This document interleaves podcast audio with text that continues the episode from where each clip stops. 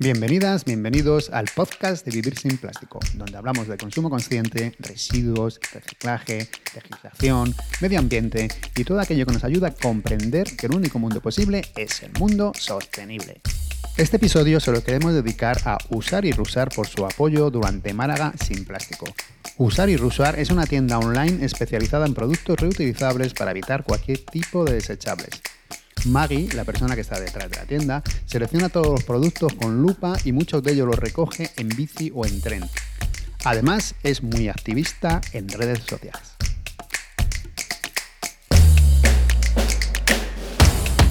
Hoy nuestro invitado es Fernando Follos, un especialista en medio ambiente industrial con más de 20 años de experiencia en temas medioambientales, con el que vamos a hablar de cómo nos van a afectar los últimos cambios en la legislación de envases y residuos. Fernando ya estuvo con nosotros en la primera temporada de este podcast, en el episodio 7, en el que charlamos de reciclaje, incineración y gestión de residuos. Si no lo has escuchado, te lo recomiendo. Así que sin más, vamos a escuchar a Fernando.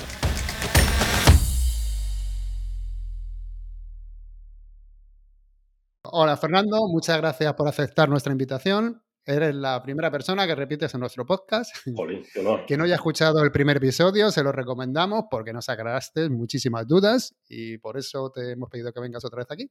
¿Qué tal? ¿Cómo estás? Pues muy bien, muchas gracias. Un, un honor ser el que repite. La verdad es que, bueno, mola, mola. Mola porque ya sabes que soy seguidor vuestro, o sea que es un gusto. Un honor merecido porque la verdad es que da gusto compartir, o sea, que compartas con nosotros tus conocimientos. Bueno, hoy quiero que nos ayudes a comprender los cambios que ha habido en la legislación con respecto a los envases y residuos en este último año. Ujú. Por un lado, hay una, una ley que ya está aprobada, que es la ley de los residuos y suelos contaminados para una economía circular. Y por otro está la otra que se va a aprobar, se supone que este mes, que es el Real Decreto de Envases y Residuos de Envases. Esto es un poco lío para personas como yo que no están muy metidos en las leyes. ¿Qué abarcan estas leyes y cómo se complementan? Pues a ver, la ley de residuos es la norma básica, ¿vale? Es una norma que llevamos arrastrando, la antigua era el 2011, ¿no? Les cuesta un poquito renovar la, normativa, entonces, pues bueno, hemos tardado unos cuantos añitos en, sacar algo más acorde a nuestros tiempos y a las directivas europeas en las que nos teníamos que adaptar. Y la, la normativa que va a salir ahora de envases realmente emana de esta ley de residuos, ¿no? Esta ley de residuos ya establece la base para los sistemas eh, de responsabilidad ampliada de productor, ¿no? Que se llama. Y uno de los eh, decretos que tiene que dar de esta ley es la el decreto de.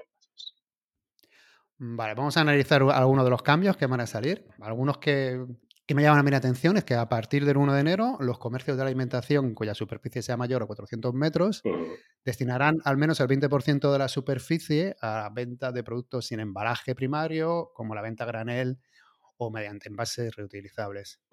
¿Crees que esto va a cambiar el diseño de los supermercados? ¿Vamos a ver más secciones a granel o es un poco, no sé cómo decirlo?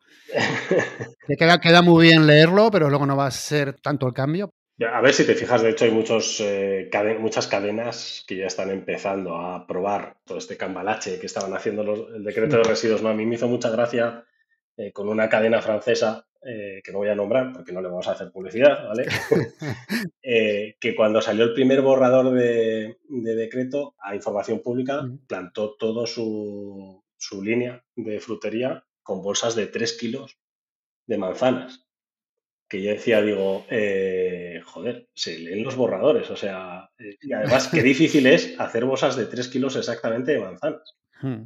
Yo me fui luego y las pesé y les puse las etiquetas de lo que pesaban realmente porque ninguna de ellas pasaba de los 3 kilos. O sea, me parece a mí que estaban probando a ver cómo iba a resultar eh, de atractivo al consumidor ese formato de 3 kilos y tal. A mí me parece arriesgado. Hay, hay algunas cosas que están bien, otras que hablar de que los envases, los envasados máximos, por ejemplo, tengan que ser de 3 kilos, me parece arriesgado de cara al desperdicio alimentario y puede acabar eh, costándonos caro hacer determinadas cosas, pero bueno, es cuestión de, de ir probando, que digo yo. Sí, porque lo de los 3 kilos es verdad, que luego a lo mejor compras más sin necesidad, se puede estropear y tampoco tiene ninguna lógica. Lo suyo es no envasar ningún, ningún peso. Bueno, o sea, no sé, patatas, no sé, una cosa compres un saco, un saco 5 kilos de patata que venga en algún tipo de envase, pero otro que tampoco, tampoco hace falta.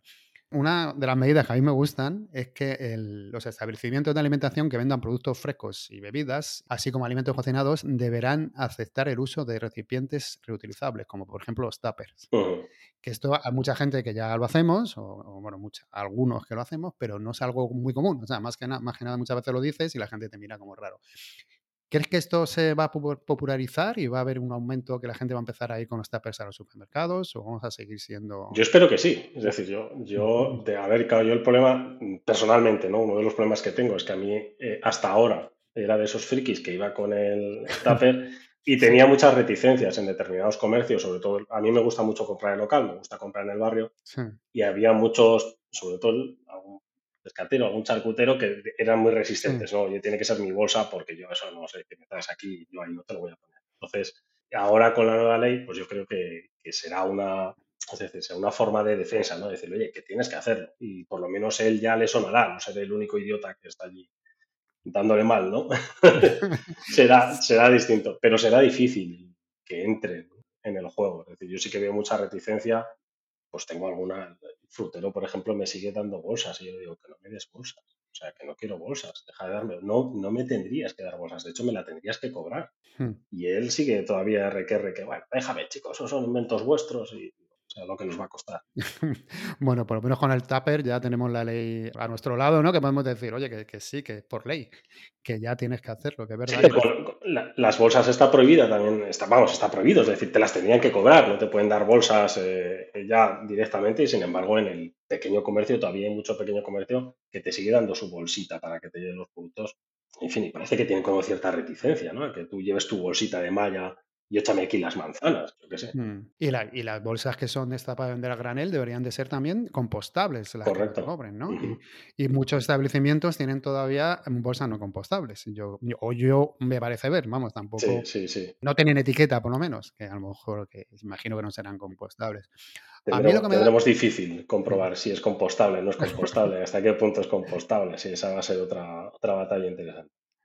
Bueno, y si, bueno, ya si hablamos de esto, luego también es que dice, bueno, mucho compostable, pero también en muchos ayuntamientos mm, todavía no está el contenedor de, para el compostaje, o sea que tampoco tiene mucho sentido utilizar bolsas compostables y luego no tiene dónde tirarlas para que se composten. ¿eh? Efectivamente. Pero bueno, a mí lo que me da un poco de miedo es que pase como con algunas otras normas y que se busquen un poco, pues yo qué sé, el truco. Una de las cosas a mí que me llama mucho la atención fue, por ejemplo, algunos supermercados cuando han prohibido, por ejemplo, los cubiertos desechables, han sacado uno que lo han puesto como reutilizables y ha sido como una, una especie de norma de AENOR.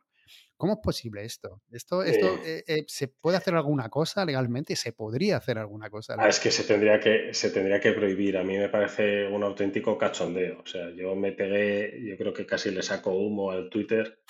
Eh, sí, sí, o sea, porque es que fue, ah, fue escandaloso. Es mm. decir, los mismos, exactamente los mismos cubiertos que en muchas de las grandes superficies comerciales eran de un solo uso, de estos que mm. estaban en la sección de cumpleaños, que digo yo, ¿no? De platos, vajillas, y cubiertos y tal, eh, pasaron automáticamente a ser reutilizables. Es decir, además te lo ponía bien grande la, palabra que dice, vamos a ver, eh, a ver, yo entiendo que una ley puede dejar un hueco hmm. y que evidentemente, pues las empresas siempre van a buscar ese hueco para intentar eh, evadirse ¿no? de, ese cumplimiento. Hmm pero como legislador yo creo que deberías de ser lo suficientemente listo e inteligente como para sacar una adenda y, perdón por la expresión, crujirles. Es decir, no es posible que el mismo cubierto que antes era de usar y tirar pase a ser reutilizable y a ocupar la misma, exactamente la misma estantería del mismo supermercado. Y eso, personalmente, como consumidor, me parece un cachondeo. Sí, aparte que han sacado de todo. Yo al principio eran los cubiertos, pero después han sacado también, como también prohibieron los vasos estos de por spam, que digo yo, no me acuerdo de cómo se dice. También los han sacado reutilizables, dices, como, los, mismos y, todo. O sea, al final dice bueno, todo, todo, todo, reutilizable. y a, los, los, mismos precios casi en muchos sitios que estaban los desechables. Entonces dices, no tiene ninguna lógica. A mí lo que me fastidia es eso, que, que, dices, ¿cómo legalmente se puede hacer eso? Y lo que me da miedo es que hagan algo parecido con, con las nuevas normas ¿no? Que se busquen alguna forma como para seguir envasando y ser legales. Al final es eso, o sea, al final es, el no dejarles ese hueco para que se escapen. Esto es como lo de las manzanas y los tres kilos, o ponerlo a granel, o al final a mí me, da la sensación, ¿eh? que han intentado atajar el tema del plástico de un solo uso. Primero, me da la sensación de que se han centrado en el plástico como el ser maligno, ¿sabes? El hmm. belcebú de los materiales y se han dejado de lado otros productos que son que deberían de estar totalmente prohibidos, tipo brick, por decírtelo de hmm. más, más eh, sencillo, y no han sabido aquilatar bien la norma para que no se les escapen por los agujeros. Ya, es que, bueno, eh, luego hablaremos de eso, de las cosas que se pueden mejorar. Yo lo que estoy viendo, por ejemplo, en el caso del envasado de las frutas, que eran en muchos sitios te ponían como mallas de tela o de plástico también, pero como las típicas mallas de las cebollas, pero las, se las ponen ahora, yo que sé, a los calabacines o a las... Y ya, por lo visto, también con eso, ya pues no... Ya no es bolsa. Sí, imagino que en un futuro eso tendrán que hacerlo de otra forma, pero vamos. Una de las normas que a mí me ha sorprendido es que a partir de julio de 2024, todas las botellas que se pongan en el mercado de bebidas, que, vengan envasadas en plástico, van a tener que llevar el tapón incorporado en la propia botella, o sea, que, se va a tener que, sujetarlo. De hecho, ya habrás visto algún anuncio, de hecho, ya, que, ya te viene con el, tapón con el anillo. He visto más también en muchos en Twitter quejándose de que, de que no sabían abrir la botella de, bueno, el, brick, que también es el brick de leche. Bueno, he visto, ya, ya, ya ha tenido polémica y esto para 2024. A mí, yo lo que no sé, esto a la hora de reciclar, ¿esto cómo se hace? Porque claro, son dos plásticos diferentes. Por ejemplo, si usa una botella de PET, por un lado está el PET y por otro será el polipropileno, me parece que es el tabón. Cuando llegan a la planta de reciclaje, ¿esto se separa bien? Pues se supone que sí, se supone que lo están haciendo porque se segrega bien. Yo las plantas de segregación que yo he visto, eh, bueno, pues para ver cómo funcionan con el tapón añadido a la, encima es tan pequeño, yo ya dudo que, bueno, a lo mejor lo que se consigue que no se pierde, porque en la playa está llena, por ejemplo, de, tapones de botellas, a lo mejor que no se pierda, por lo menos en el medio ambiente, aunque luego no se recicle del todo bien. A ver, normalmente es un plástico de, mucho valor, de hecho es casi lo que más vale de la, del propio brico, de la propia botella. Entonces, sí que es cierto que yo entiendo que los gestores no querrán que ese producto se pierda o incluso dentro del propio sistema de reciclaje eh, que ya sabes que tiene muchos sistemas de tamizado y demás, pueda caer fuera del, sistema, que era uno de los problemas que tenía. Pues si va con el envase, te vas a garantizar que ese tapón llegue a final de línea y lo puedas recuperar. Pero bueno, habrá que ver esa recuperación a final de línea. Si y en el caso de las botellas de PET, eh, también se ha dicho que para el para 2025 me parece que tiene que tener por lo menos un 25% de plástico reciclado y para 2030 un 30%. El PET en realidad es el plástico creo que mejor se recicla, pero muchas empresas están diciendo que no hay suficiente PET reciclado para esto. ¿Qué problemas hay para conseguir PET reciclado con calidad alimentaria? ¿Es tan difícil como muchas veces parece? Ah, pues mira, sí, el problema yo creo que es además un problema de concepto. Es decir, yo estuve trabajando con un gestor de plásticos, de, de recuperación de plásticos de fin de línea, ¿no? Y el problema es que ninguna alimentaria le compraba la granza porque para que fuese granza de grado alimentario y tal, pues tenía que meter unos procesos ya térmicos de, tratamiento al final que elevaban mucho el coste. Entonces, ahí hay un problema, hay un problema de fin de línea y hay un problema de aceptación. En este caso, por ejemplo, para poder coger el residuo del PET de este gestor, eh, la industria alimentaria que estaba haciendo el, envase y que estaba generando el, el, envasado tenía que darse de alta como gestor de residuos. Entonces, digamos que a nivel de, queda feo, ¿no? Que una empresa alimentaria sea a su vez gestora de residuos plásticos. No, no, suena bien, ¿no? No había cliente final. Entonces, em, es, una ecuación difícil de, solventar. Era muy difícil de solventar. Ahora, con algunos cambios que ha habido en la ley, se espera que se mejore. Y bueno, pues ya veremos. A ver, lo que pasa que sí que es cierto que se recupera un PET que sea muy bueno y muy puro. El problema es que imagínate recuperar un PET del contenedor. Ese es otro de los problemas. Eso también te quería preguntar, justo ahora te quería preguntar por eso. Porque el Real Decreto también pone que si para el 2023 no se llegaba a un 70% de las botellas de PET recuperadas, que se pondría el sistema de devolución y retorno. ¿Tú crees que acabaremos aquí con el SDDR? A mí es una de las cosas que más me cabrearon de, la ley nueva y que más me cabrean del decreto de envases, que parece que el SDR sea como disuelto. Es como una amenaza, ¿no? Es decir, o reciclas bien o te, o te obliga a un SDR. No, vamos a ver, no. O sea, lo obligatorio es un SDR. Y me tendrás que justificar si no lo haces por qué te metes en otro sistema. Pero no, es decir, hemos optado por diluirlo, ¿no? De hecho, la propia ley de, residuos, si te fijas en, en, el artículo, ya equipara el SDR con el SDR, este normal que tiene que tiene Coembes, ¿no? De, tiro la botella y me das un patinete cuando me haga 70 años, ¿no? Ya los equipara, ya, digamos, se difumina mucho el concepto de SDR como sistema lógico y coherente de reutilización, que debe ser lo primario, y el resto de sistemas que deberían de ser cuando no tengas una alternativa al SDR. Y lo utiliza así, como un arma arrojadiza, es decir, le dice, oye, si no consigues reciclar esto, tendrás que ir a un SDR. La duda, yo mi pregunta es, ¿cómo vamos a saber cuál es? El Eso por lo visto lo que se está quejando ahora todas las organizaciones ecologistas que parece ser que puede acabar en manos de Coinbase que diga el dato de, reciclaje. Es que, es que la, en principio, según norma, eh, se va a autocontrolar. Es decir, será él el que diga si consigue o no el objetivo y qué datos de reciclaje tiene. Hombre, pues teniendo en cuenta que no parece que sea especialmente reconocido por su transparencia, decir que además te vas a controlar tú y que bueno, que ya nos dirás si cumples o no. hombre, que, y que pues según ellos ya estamos cumpliendo. O sea, me parece que estamos más de un 70% de plástico reciclado, según el último informe.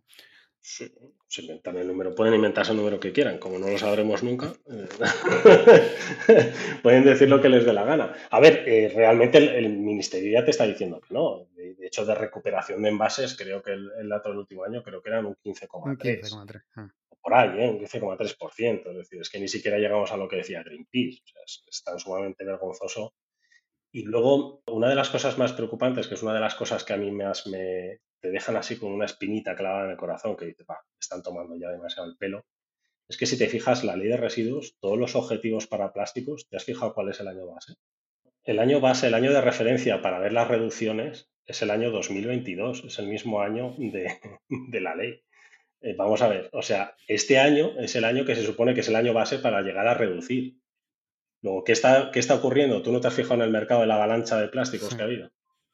Que lo envasan todo. ¿Por qué? Pues porque este es el año base, este es el año en el que hay que sacar todo el plástico de debajo del colchón para que las reducciones luego te sean cómodas. O sea, es una, a mí me parece una cosa vergonzosa. Ah, ya entiendo. O sea, que estamos sacando ahora mucho plástico para que nos van a comparar con este año luego las reducciones. Ah, claro, o sea, dice, no, en el 2025, en el 2025 tendrás que reducir un X por ciento respecto al año 2022 y sacas la norma del año 2022. Vale, vale, ahora entiendo, ahora entiendo. Dices, bueno, para mí personalmente me parece un ligero cachondeo. Yo no sé hasta qué punto poner un año base en una norma el mismo año en el que sacas la norma, hombre, a mí sinceramente me parece poco ortodoxo, poco ortodoxo. Y si a eso le añades que le pones unos objetivos de reciclaje de envases y que en la norma de residuos, o sea, en la norma de envases vas a meter a los envases industriales y esos envases industriales, digamos, que están muy bien separaditos y que son, son mucho más limpitos que los urbanos, les vas a obligar a meter un sistema de responsabilidad amplia de productor y les das solo un año para que lo hagan. Y bueno, y si no dejas que también los que existen se puedan hacer cargo de eso, pues a ver, eh, dices, bueno, ya sé de dónde va a sacar el reciclaje alguno. Uno de los puntos más polémicos ha sido el tema del impuesto al plástico, que van a ser 45 céntimos por kilo, bueno, para envases. Se supone que el objetivo del impuesto es la prevención de residuos, pero las empresas ya, bueno, ya todas están diciendo que el impuesto va a pasar directamente a nosotros, ¿eh? a los consumidores. ¿Crees que este impuesto va a ayudar a que se pongan en el mercado mm, envases más sostenibles o menos mm, envases de plástico? Creo que para algunos fabricantes sí que vas, sí que estás en un, o me consta, perdón, que para algunos envasadores y, fabricantes de algunos productos sí que está siendo un acicate. Es decir, para cambiar un poco el modelo de negocio, ¿no? Y pasar un poco, o intentar potenciar el retornable. Sí que están un poco en esa línea, pero también me consta que son los menos la gran mayoría es lo que tú dices. Va a hacer traslado de ese impuesto al bolsillo del ciudadano, pues igual que cuando salió el SIG, pues te ponen el sello verde y ese extra que tienes que pagar a Coinbase lo vas a pagar tú de tu bolsillo. Entonces, al final es un cargo sobre el propio ciudadano, pero igual que en el caso de vertederos, es decir, de, incineraciones. Es hmm. decir, se va a poner un impuesto y ese impuesto lo va a acabar pagando el que lleva el residuo allí.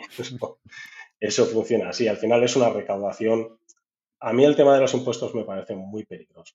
Puede ser una herramienta interesante para potenciar algunas vías, pero te tienes que asegurar que la vía que estás intentando retirar no busque una alternativa más barata.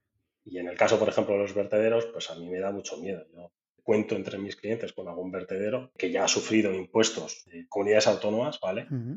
Y que se ha encontrado con pérdidas de clientes, pero porque lo llevan a, otros sitios que no son legales. Es decir, entonces, eh, si no controlas que no se deriven esos flujos, pues, pues yo te pongo un ejemplo. Tú tienes los RCDs. El 50%, de los, el 50 de los RCDs en España se tiran en las cunetas de las carreteras. El 50%.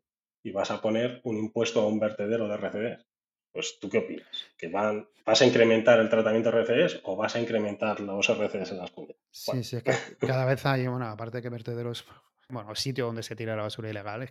Hay muchísimos y deberían, debería controlarse muchísimo más. Eso también es algo parecido con la construcción, que la otra vez ya estuvimos hablando. Los residuos ahora dicen de construcción como que lo van a tener que separar por maderas, diferentes tipos de materiales. Eso también puede ocurrir lo mismo, ¿no? Que la gente en vez de separarlo diga, pues mira, me lo quito como pueda y un lío menos. Claro, es que sale la ley, dice que tienen que separar por materiales y yo veo los contenedores luego en mi ciudad y, sigue, siendo el mismo caos. Entonces dices, eh, bien, bien, ¿no? Si el, papel aguanta todo. El problema es, es conseguir que tu papel... A ver, yo de hecho me hace mucha gracia, hace poco paseando por mi ciudad había un contenedor de estos de obra con un local apoyado al lado hablando con el palet que estaba haciendo los trabajos, ¿no? Y yo me, yo me acuerdo que pasaba por al lado y le dije, digo, a ver si vamos separando y a ver si le vas pidiendo tú que separe al local. Me miró el tío con una cara rara, o sea, como diciendo, este tío está loco. O sea, digo, y claro, digo, pues claro, o sea, resultará que he dicho una majarada, ¿no? no sé, es, es un poco, es decir, las autoridades también tienen que exigir que se cumpla lo que pone el papel. Y aquí te pongo un ejemplo, mira, tengo un cliente que se dedica a RCDs y cuando salió la ley de residuos le dije, oye, hay que, hay que pedir a tus clientes que segreguen los RCDs. Y la forma de potenciarlo es, al que te traigan los RCDs segregados, les vamos a bajar el precio, porque sí que es cierto que me evito yo todo el proceso previo ¿no? de selección manual, porque es un proceso, en este caso manual. Y me dijo, te dice, me parece, es un tío concienciado, dijo, venga, va. Y como a los tres meses me dijo, oye, no, no, estoy perdiendo clientes. O sea, no puedo, o sea, no, no me los trae nadie segregados. Y si les digo que no entran, si no están segregados, es que no entran. Entonces, los tengo que aceptar invéntate cómo sea, ¿sabes? Pero, y lo pusimos en conocimiento de la administración y dijimos, oye, si aplicamos la norma estricta, cerramos, porque somos los únicos que la aplicamos. ¿Contestaron? no contestaron, directamente no. lo contestaron. No, entonces, bueno, a ver, y, el problema es que además nosotros mismos detectamos, es un centro que está, está alejado de la población, ¿no? y nosotros mismos detectamos que las, que las cunetas de, la zona donde llegaban a nuestro sitio le decíamos que no y las cunetas se llenaban de escombros. Que yo decía, digo, esto es absurdo. O sea, por aplicar la ley estoy en el municipio generando un problema ambiental. Por decir que no. Porque claro, tío, no te creas tú que se vuelve con la camioneta de la obra y dice, me voy a buscar otro vertedero, otro gestor. No, la vuelca en un lateral del camino y a tomar por saco. Entonces, es complicado. Y con respecto a la responsabilidad ampliada del productor, ¿qué cambios ha habido con respecto a esto en, la nueva ley?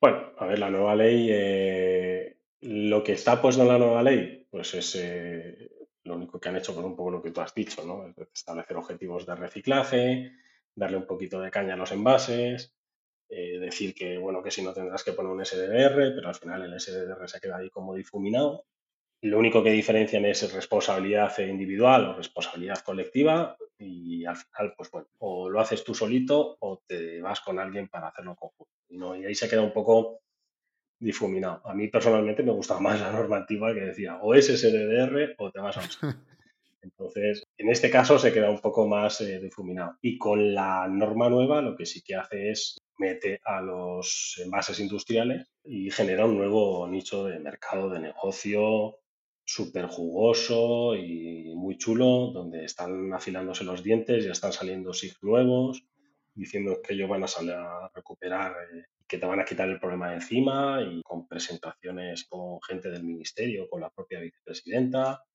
y va, súper bien, súper chulo, ¿sabes? Todavía no ha salido el Real Decreto y ya hay SIG en el mercado. Gente de Valora, por ejemplo, que ya te están haciendo una oferta de sistema integrado de gestión para envases industriales. Mi preocupación principal, fíjate, es que en el sector industrial mucho del envase era reutilizable. Que lo lógico, sobre todo en, lo industrial. Sí. Los IBCs, los, contenedores, se llaman IBCs, los contenedores estos de metro cúbico, grandotes, que, además están muy valorados, cuestan como 90 euros ¿no? cada envase de esos. en, mercado nuevo, esos se reutilizaban, se reutilizaban hasta la saciedad, ¿vale? O se reutilizaba la propia empresa, de hecho, es una pasada. Los palets históricamente se han reutilizado. Sí que es cierto que con un mercado negro subyacente un poco extraño, pero, pero bueno, pero sí, pero había reutilización, es decir, se los llevaba el chacho y le pegaba cuatro tablas y te lo recuperaba y te lo hacía eh, ilegal, pero, pero, pero reutilizado. Sí, sí, sí, mejor. Entonces, ahora tengo la sensación de que mucho de ese mercado que quedaba fuera de la norma y que era reutilización más o menos eh, legal, se va a convertir en reciclaje. Y para mí, pasar de reutilizar a reciclar es un paso atrás. Y se va a convertir en reciclaje para incrementar el rendimiento de algunos señores de la guerra, para que puedan subir los porcentajes de reciclaje, pues eh, señores del envase urbano que necesitan justificar ese porcentaje. Pues mira, de eso sí que no tenía yo ni idea. me parece, no te digo lo que me parece porque imagino que, que ya lo sabes. Y en el caso de exportar residuos a otros países, ¿se ha producido algún cambio o se va a poder seguir exportando, digamos, dentro de la Unión Europea? No, a ver, sí que aprieta más las tuercas al movimiento, al traslado, mm, incrementa muchísimo la trazabilidad. Eso sí que es cierto que está apretando mucho a los productores y a los gestores, pero bueno, no impide. Es decir, el comercio de residuos no lo puedes cerrar. No deja de ser un negocio y además deja es un negocio rentable, con lo cual no te interesa cerrarlo, sí que te interesa regularlo. Eso sí que es, sí que es importante. Yo creo que ahí sí que eh, la ley ha hecho un esfuerzo muy relevante y muy importante para que no se vaya sin saber dónde va y para que no entre sin saber de dónde viene. Y esa parte sí que creo que es muy interesante. Y está relativamente bien hecha si la consiguen, primero, si lo consiguen exigir y dos, si lo consiguen regularizar. Vale, no sé. que son las dos cosas que yo creo que son los, dos puntales que necesitan poner en marcha. Sí, es que controlar todo eso tampoco debe ser fácil, hay que decirlo, pero bueno, ¿qué se tiene que conseguir? Pues si pones ley y leyes y luego tampoco vigilas su cumplimiento, pues es... Eh, no, pero hay una reticencia. Mira, una de las novedades que puso la ley fue que, una, que el productor es responsable del residuo hasta que se gestiona, es decir, hasta la gestión final. Antes no era así, es decir, tú eras un productor, le das al residuo gestor y te olvidabas, ¿vale? Ahora ya no, es decir, yo ahora soy responsable hasta que llega un gestor final y lo trata. Y mientras tanto es mi residuo, aunque hayan pasado tres gestores, ¿vale?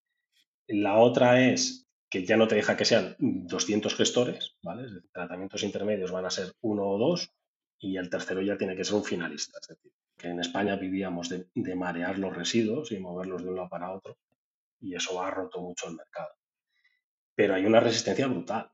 Yo hace poco, la semana pasada, tuve con un cliente una discusión muy bestia con un gestor multinacional de gestión de residuos que decía que no me daba un certificado de eh, gestión final de un residuo que se estaba llevando de mi cliente.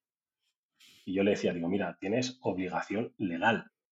O sea, no te estoy hablando de que es que te lo esté pidiendo porque me hagas un favor para mí ISO 14000. No, es que tienes obligación legal. Y el tío decía que no, que no me iba a dar eh, su gestor final, que me iba a ir a él. Digo, pues si me voy a tu gestor final, será que es que no me aportas ningún valor, ¿no? Espabilate y apórtame un valor añadido, si no.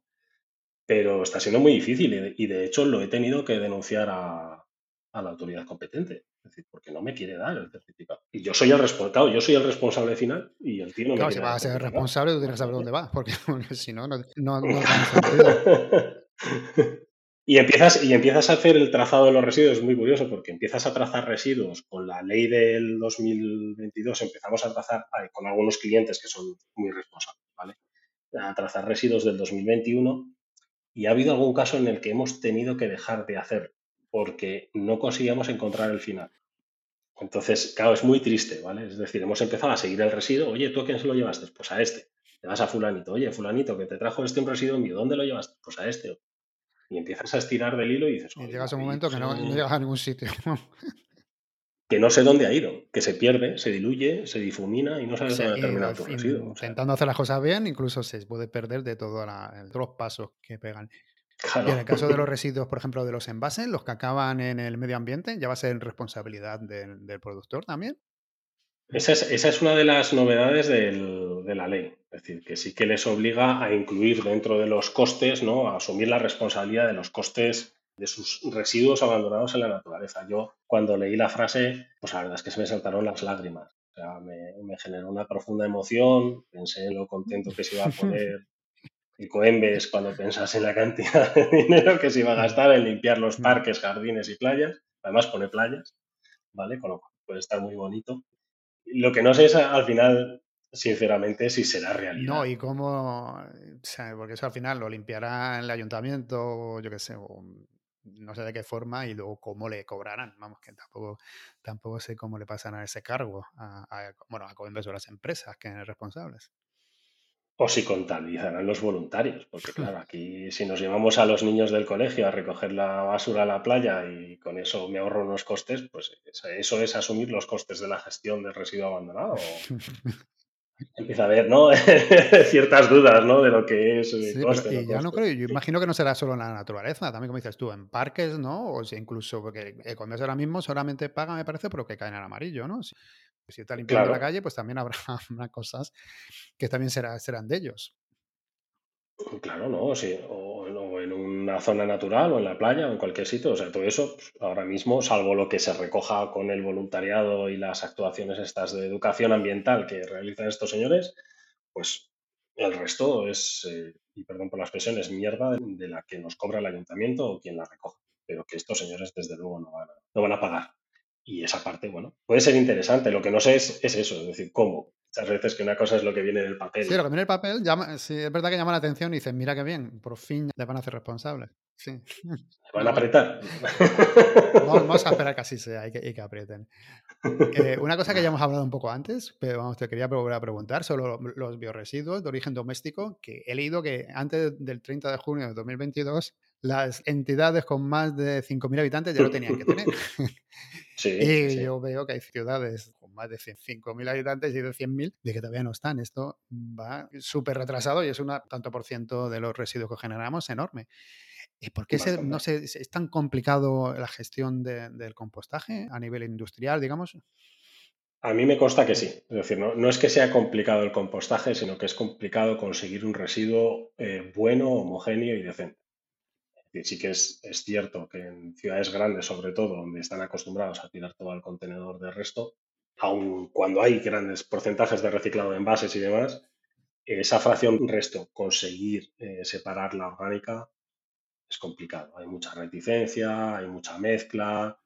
El primer año mínimo que implantas el contenedor marrón famoso, eso no lo puedes compostar. ¿Vale? Es decir, eso eh, porque no está bien separado, porque te meten mm. cosas que no son, entonces es muy complicado meter el contenedor marrón. ¿Eso justifica que grandes ciudades, muy grandes ciudades, no lo hayan ni siquiera intentado? Pues no. Eh, ¿Significa que el compostaje vaya a solventar todo el problema? Pues eh, a lo mejor tenemos un problema. Es que luego hay que ver también cuál es la salida del compost dónde lo llevamos y cómo podemos utilizarlo. Eso es, mm. otra, otro cuello de botella. Yo estuve aquí en Valdemín Gómez y vamos, yo lo que entendí es que más o menos lo que se centran es en el, en sacar el gas. Sí, depende de cuál sea el planteamiento, sí. Sobre todo, a ver, cuando tú haces una digestión anaerobia para sacar biogás de un residuo con alta carga orgánica, pues las bacterias, digamos, van a sufrir menos y es más tratable. Vas, vas a poder aceptar determinadas cosas en el residuo. Pero si vas a compostaje, pues claro, evidentemente el compost tiene que cumplir con unas condiciones y si vas a un compostaje aerobio, pues te vas a encontrar muchas veces con que, es muy complicado, muy complicado luego llamarle a eso compost y poderlo tirar en el campo. Sí, eso me parece a mí que es difícil. Otra de las cosas que me llamó mi atención, cuando también cuando fui a, a Domingo, es que yo pregunté, digo, ¿hace falta que tiremos el compost, digamos, en bolsas compostables? Y me dijeron que no, que podías utilizar cualquier tipo de bolsa, porque luego parece que había una especie de rompebolsas y que, y que los separaba. Yo dije, bueno, pero algún trazo mejor será que sean compostables por lo que quedan, ¿no? Y yo creo que en la, en la ley ponía que, que, que se deben de poner en bolsas compostables. Si tu intención es compostar, sí. Es decir, porque evidentemente tú no puedes meter plástico en una pila de compostaje porque ese plástico luego va a salir con el compost, ¿vale? Va a salir además muy degradado y vas a generar microplásticos, en fin terminas generando un problema de contaminación ambiental detrás.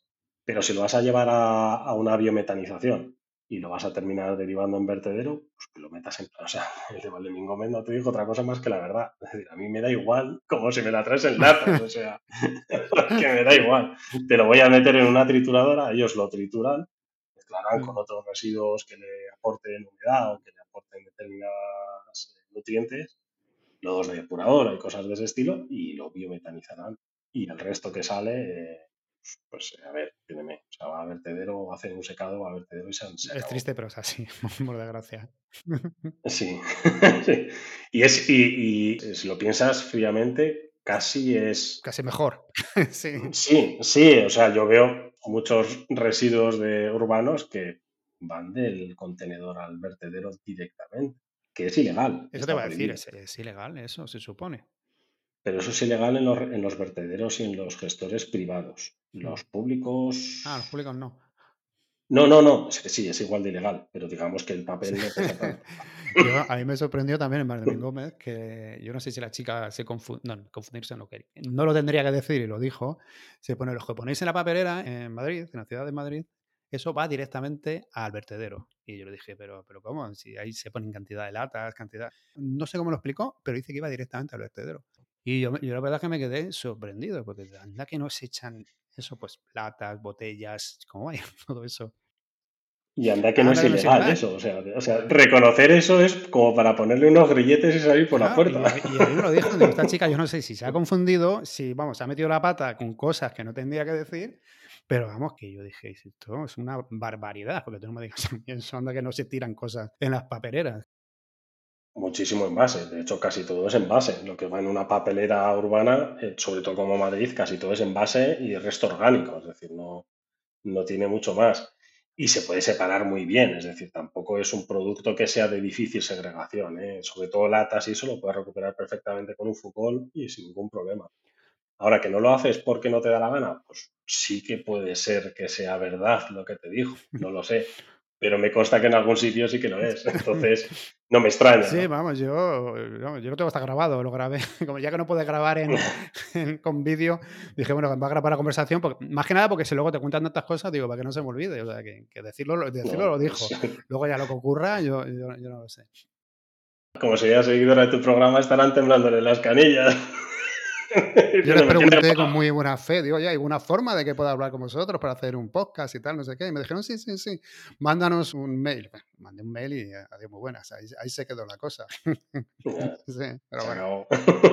Otra cosa que me, que me, bueno, que me gusta, que eh, lees la ley de residuos y dices, bueno, qué bonito es, pero luego en la práctica no es, no es, tan bonito. La jerarquía de los residuos, que te dice, las autoridades competentes aplicarán para conseguir el mejor resultado ambiental global. Y la, la jerarquía es prevención, reutilización y reciclado. ¿Qué medidas están fallando aquí? ¿Qué se puede hacer? Cuéntanos cosas que deberíamos hacer o que deberían estar en la ley que tú crees que podrían funcionar y que son básicas.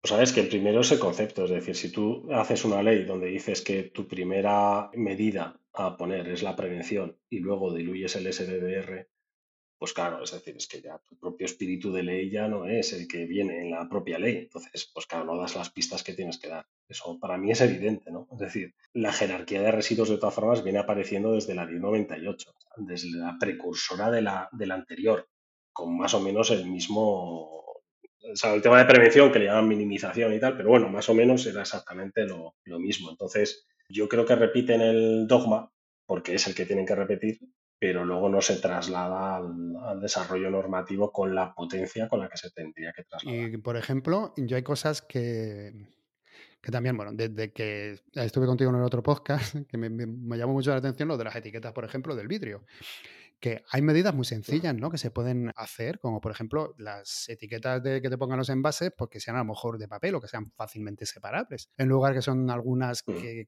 que se quedan ahí pegadas al envase de por vida, yo creo. ¿No más así de básicas? ¿Por qué no se toman? Pues no te lo sé decir. La verdad es que son cosas totalmente absurdas que se podrían hacer perfectamente. Esta nueva ley de residuos sí que parece que quiere dar un tímido paso hacia el ecodiseño y al establecimiento de ese tipo de normas en algunos de los envases plástico de un solo uso, en botellas y demás, pero son pasos muy tímidos. Creo que al final deberían de establecerse, que quizás corresponda más con un desarrollo posterior, ¿no? A lo mejor luego en un decreto posterior o incluso en una orden posterior te puedas plantear o puedas planificar el decir, oye, voy a desarrollar más el tema del ecodiseño y les voy a arrear más en ese punto. Vale, mm, te voy a preguntar sobre algunos productos que yo no sé si los tenían que haber regulado de alguna otra forma. Ya hemos hablado de, uno. Por ejemplo, los envases multimateriales o multicapa. ¿Qué, ¿Qué, se puede hacer con esto? ¿Cómo llevamos 20, no 20, no 40 años con algunos envases que no vamos a decir que no se puedan reciclar, sino que se reciclan tan mal? Es que yo creo que directamente deberían de prohibirse. Es decir, vamos a ver, si, si, este envase, a ver, yo creo que estamos en un punto de desarrollo tal en el que cualquier residuo, cualquier envase o cualquier producto que no sea reciclable directamente debería estar prohibido. Decir, bueno, mire usted, ¿tiene usted una solución para reciclar el brick? Eh, no, no, no, solo puedo recuperar el papel pues mire usted, eh, no saque, no ponga un puñetero brick en el mercado hasta que no encuentre la solución al brick. Es decir, se acabó, ya está. Eh, ¿Quiere poner usted bricks en el mercado? Vale, perfecto, pero encuentre antes una solución para reciclar. Eso para empezar. Con los multimateriales han intentado o han hecho un, intento, si te fijas, creo que es el apartado C de, de envases, que hablan de envases de plástico multimaterial. Y ahí han dejado un poquito, pues eso, los bricks, los, las bandejas de, el plástico, en fin. Han intentado dejarlo ahí, pero se queda muy flojo. A lo mejor también para nosotros, ¿no? Que queremos el máximo, pues eso es muy poco, ¿no? Pero, pero yo creo que deberían de haber empezado por ahí. Quizás en el intento, lo que te decía antes, de demonizar el plástico, han perdido la pista del demonio bueno, es decir, ¿sabes? del demonio de verdad, es decir, del plástico mezclado, del plástico multimaterial, que debería ser el primero en la lista, es decir, envases multimaterial de plástico sin solución de reciclado, prohibidos. Claro, a lo mejor. A ver, que una multinacional se enfada. Pero, pero pues digo, lo siento mucho, 2022 deberíamos de empezar ya a pensar en ese tipo de Se supone que, bueno, eso ya fue un aire europea, pero hace ya tiempo, que para 2030 me parece, pero oye, para 2030 todavía queda mucho, que todos los envases que se pongan en el mercado tenían que ser mm, fácilmente reciclables, pero vamos, que tampoco... no llevamos días, yo veo las, las bandejas de alimentarias que son un, poliplástico, que es además muy complejo de, separar, eh, cada vez hay más. Ya las utilizan para pelar plátanos y dejarlos allí metidos con más plástico, es decir, ya es una cosa totalmente surrealista. Este año lo que te decía, como, la, como el año base es el 2022, pues claro, plástico ya plastificamos hasta los huevos fritos del mercado. ya cualquier cosa vale, es decir, cuanto más peso en plástico este año 2022, mejor para cumplir los objetivos en el 2025. Entonces, están metiéndose una serie de soluciones de envasado que no deberían de existir bajo mi punto de vista. No me gustan nada las monodosis, sobre todo las de aceite. E, eso no hay nada ¿no? que, controle esto, porque si una monodosis, por ejemplo, de aceite, mezclas con aceite tan pequeñas, eso difícil reciclado tiene, ¿no? ¿O me equivoco? No, a veces se hacen lavados y se hacen recuperaciones desde el plástico, pero tú imagínate cuando eso entre en un tamizado o empiece a meterse en un sistema de recuperación, se va a volar se va a recuperar muy poca fracción. Es, que sencillamente deberían de desaparecer. Es lo que yo creo. Sí. Nos preguntaban, se pone que por ley tiene que ser monodosis. Eso no es así, ¿verdad? No, no, nadie te obliga a poner monodosis. No, no, no, no, no, no, no, no, no. Nadie te obliga a poner monodosis, eso no es cierto y además es que, o sea, no, no, no, no tendría ningún sentido. Eso no es así. Entran dentro de la normativa de envases de un solo uso están limitados, es decir, los, hay una parte del envases para bebidas y productos alimentarios y tal que tienen que reducirse en peso y que tienen que empezar a, recortarse y que además tienen que ser reciclados. Pero es que desde el punto de vista moral eh, no tiene ningún sentido. El PET de colores se recicla peor, por, por lo visto, ¿no? No se podía también regular esto, no se podía decir, mira, nos quedamos con el transparente, bueno, luego ya pon tú una etiqueta que quieras para distinguir lo que sea fácilmente reciclado. Claro, y de hecho, de hecho es una de las cosas que deja de lado la ley y que se echan más de menos. Al final tenemos que tender por narices al estandarizado. Es decir, oye, ¿quieren ustedes utilizar un envase de plástico que es difícilmente reciclable, que no podemos meter en la cadena y tal? Pues miren ustedes, van a utilizar botellas de tanto, tanto, tanto de PET transparente. No, es que yo quiero PET verde. No, no, PET verde no puede. Podrá usted hacerlo en China, pero en el mercado europeo no va a entrar. O sea, ya tenemos que empezar a pensar si quieres esto, pues eh, como es difícilmente reciclable, pues te voy a poner yo los límites, por coherencia. ¿Quieres buscar un envase retornable? Pues mm. hazlo bonito, ponle filigranas, lo que tú quieras. Y al final, si te fijas, eso es lo que terminaría haciendo que el mercado rotase. Es decir, tú les empiezas a decir, no, no, se acabó. O sea, si quieres plástico de un solo uso, de tal, tal, tal. Y si quieres hacerlo bonito y poner tu marca y dejarlo tal, pues uno de vidrio, reutilizable, lavable, tal. Y empezaría a rotar el mercado hacia Sí, que además que es una parte muy importante por eso. Dices, no, que es como, yo no sabía definirlo, pero dices tú, estandarizar un poco el envase, que digan, mira, pues sé que el envase que va a entrar en la planta de reciclaje va a tener estas características, se va a reciclar de tal modo, más o menos, si es, si es pez. Hay una marca que ha quitado conocida que tiene unas botellas verdes que las ha pasado al, blanco, por eso, porque decían que no se reciclaban. Ahí está empezando a haber movimientos en esa línea. Es decir, yo sí que estoy observando y tengo algún cliente así que es potente, que sí que se está planteando ya pasar a vidrio reutilizable, pasar a, temas de lavados de, botellas y cosas de ese estilo y empezar a quitarse el plástico. Pero es que tampoco, por lo visto, tampoco ayuda a la ley, ¿no? Que también es bastante complicado el, reutilizar el vidrio, ¿no? No, no, no. La única preocupación de eh, los productores, vamos a poner por ejemplo, de cerveza, para reutilizar el vidrio es que el vidrio en la reutilización se raya y no tiene el mismo aspecto bonito que tenía la primera vez que se envasó. Y el consumidor lo consume menos. Es decir, si tú pones en un vial de bebidas vidrio nuevo, una botella de vidrio nuevo, y una botella de vidrio reutilizado, que si te, tú lo reconocerás en el canal Oreca, casi todo el vidrio es reutilizado, ¿vale? Y se reconoce porque las botellas de cerveza tienen como dos rayas en los laterales, como si estuviesen desgastadas. Eso es del rodillo, del lavado, de pasar por el rodillo, como el, vidrio va chocando entre él, se le va generando un ah, desgaste. Sí, sí, sí, ya, sé qué raya se refiere, sí. De la parte del cuerpo. Pero hay clientes en el, en el vial, tú vas a un bar y te da igual. Te ponen esa botella y no te piensas que te están tangando. eso no me molesta nada. y en el supermercado pierde ventas. Ah. ah, bueno, que en el supermercado a lo mejor lo ves y dices, uy, esto está. Sí, sí.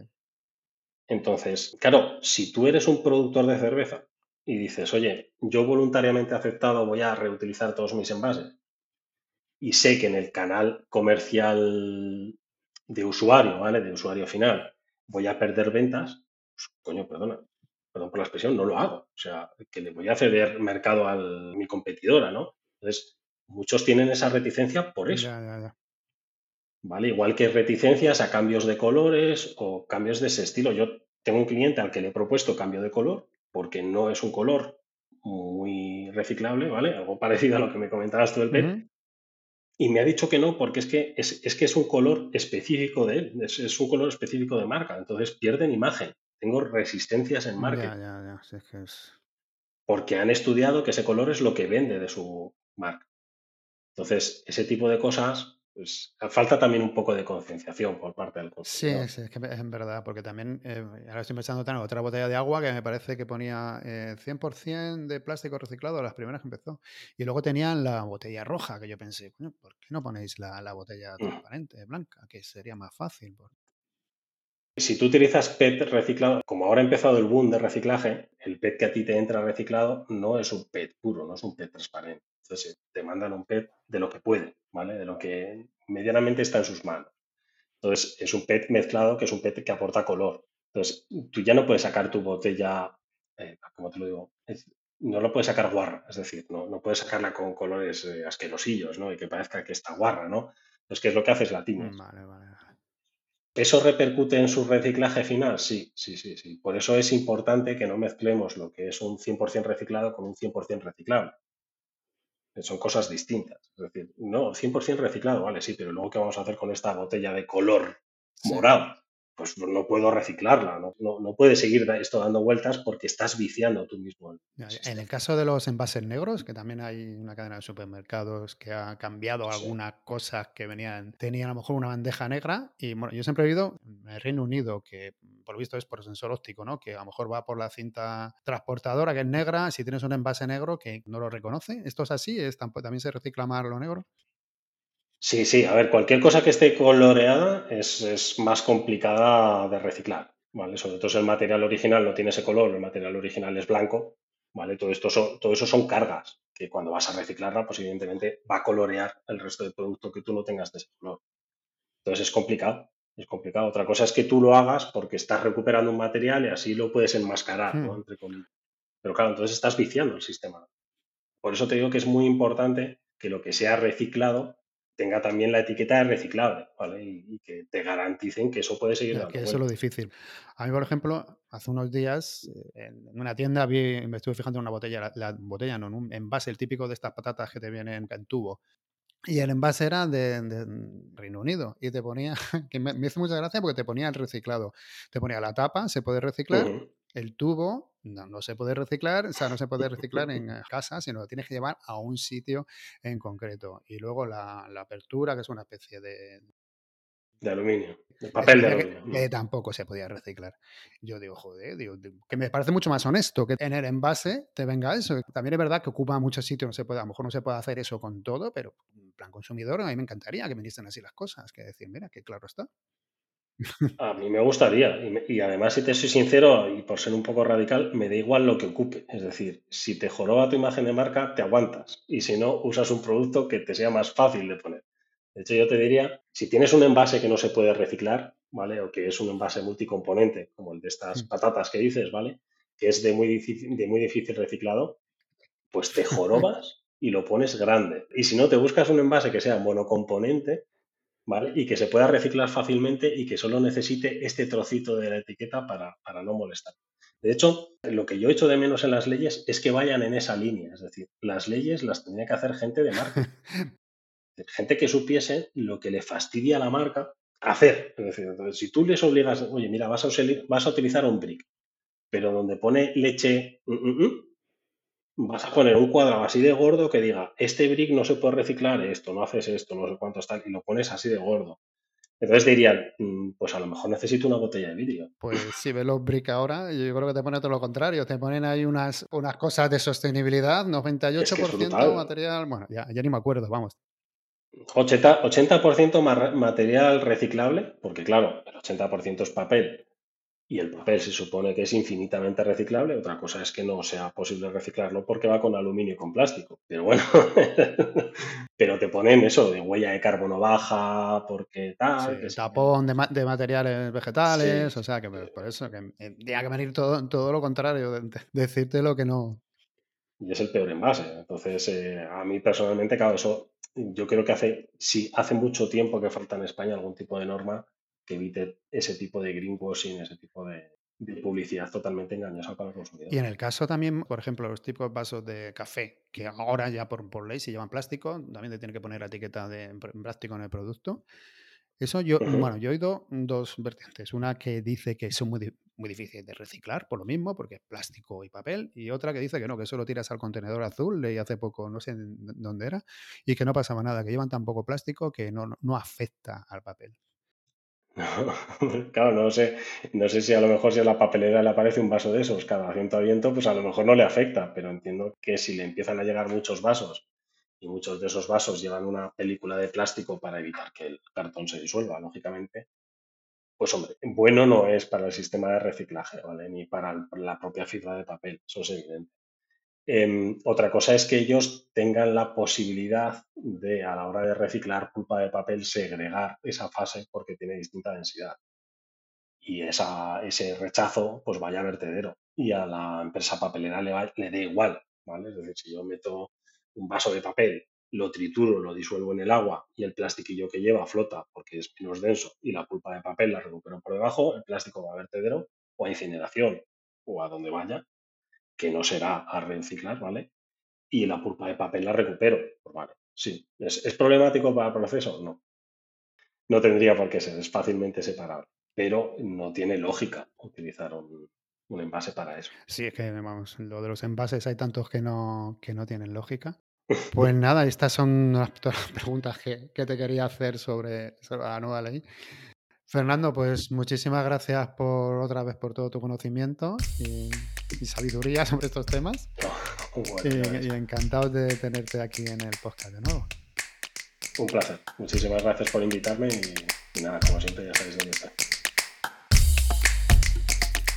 Espero que te haya gustado esta charla. A mí la verdad es que me encanta hablar con Fernando por la gran sabiduría que tiene en estos temas y por la pasión que transmite. Puedes encontrar la nota del programa con mucha más información en vivirsinplástico.com. Ya nosotros nos puedes encontrar en redes sociales como Vivir Sin Plástico, menos en Twitter, que somos Vivir Sin Plástico. Y nada más, muchas gracias por todos vuestros me gusta, por todas vuestras buenas valoraciones y por todas las veces que compartís los episodios. Esto nos ayuda a llevar el mensaje a muchas más personas. Volveremos en otros 15 días con una entrevista súper interesante. Hasta pronto, sed felices.